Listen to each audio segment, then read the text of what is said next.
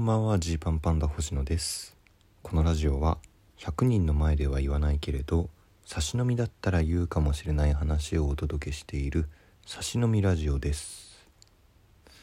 えー、今日がね、えー、僕は誕生日なんですよ。7月4日誕生日なんですけれども。あのすごいたくさんの方がラジオトーク上でギフトやメッセージ送ってくださってありがとうございます。びっくりしました。あのちょっとここ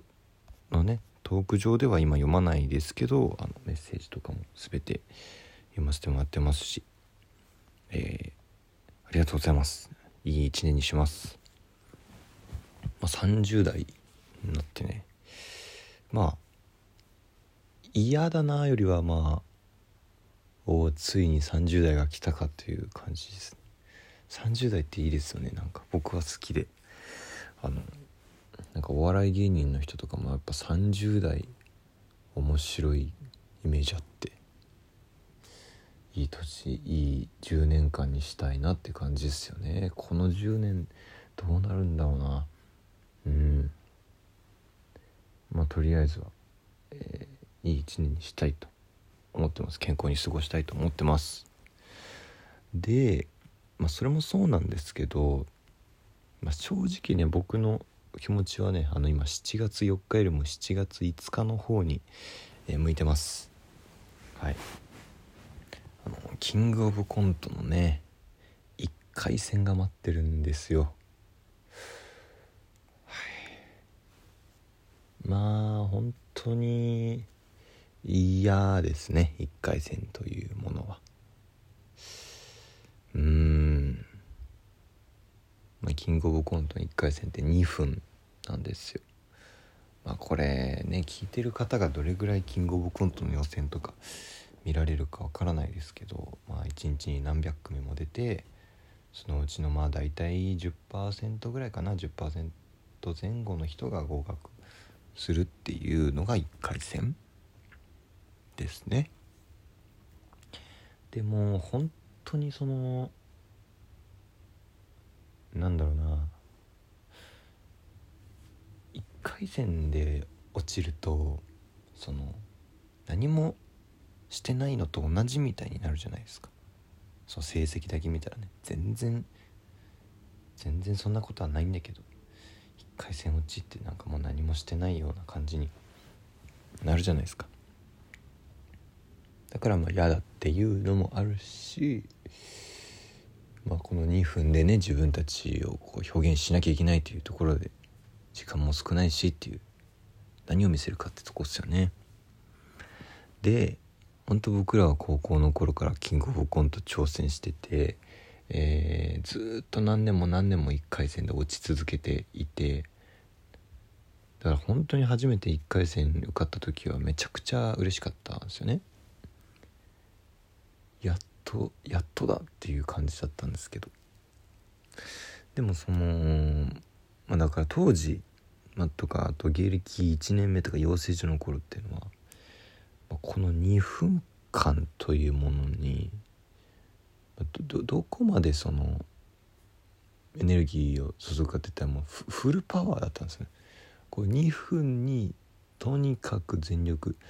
1回戦通ることをとにかく考えるっていうそんな感じだったんですね。だからあの何、ー、て言うんでしょうか。もちろん優勝する気ではいるんだけど一番意識してるのは1回戦っていう状況だったわけです。で、まあ、そんな状況から始まり今の僕たちはどうかっていうとまあ1年目の頃から去年まで5年連続準々決勝敗退なんですよ。ね。ってなった時にまあそのまあここのラジオトークでも言ってるんですけどそのななんでしょうねその。賞レースが、まあ、全てなのか問題みたいなことをこの1年特にこうねを思い返していて。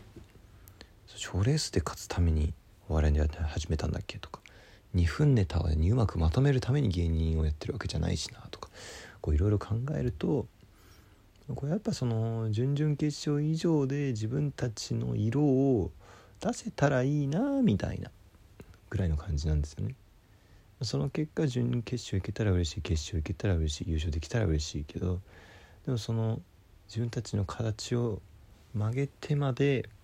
そうしようとしちゃいけないだろうなっていう感覚があってやってるんですよ。まあそれは今年だけじゃないからっていう意味ですね。お笑いやるのがその今年までだったらもしかしたらもっと賞レース対策みたいなことをしていくべきかもしれないけどなんかそれじゃないかもっていうことをねようやく思い始めたっていうとこなんですよ。でいくとやっぱその5分6分とかぐらいの時間で自分たちのことを見てもらうにはっていうことにもう90%以上の意識が今年はいってる状態でこう1回戦の2分とかに対してそのねいい意味で時間を割きすぎないようにしなきゃいけないっていうふうに思ってるんです。2分で面白くやるのはめちゃくちゃ大事だけどだけど2分で面白いことを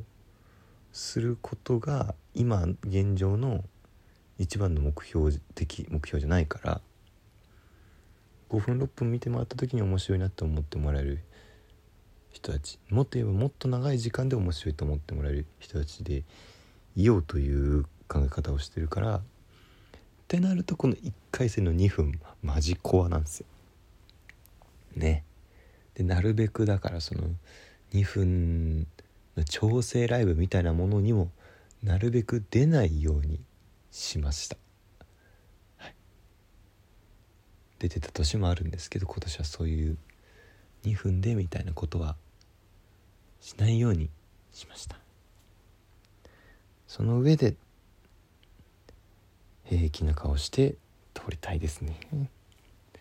まあ、ドキドキしてはいるんですけど平気な顔して通りたいっていうとこですよね。はい。だからまあ単純決勝まで行けばね1回戦が免除になって2回戦からできますから早くそこまで行きてえなーっていう感じですね。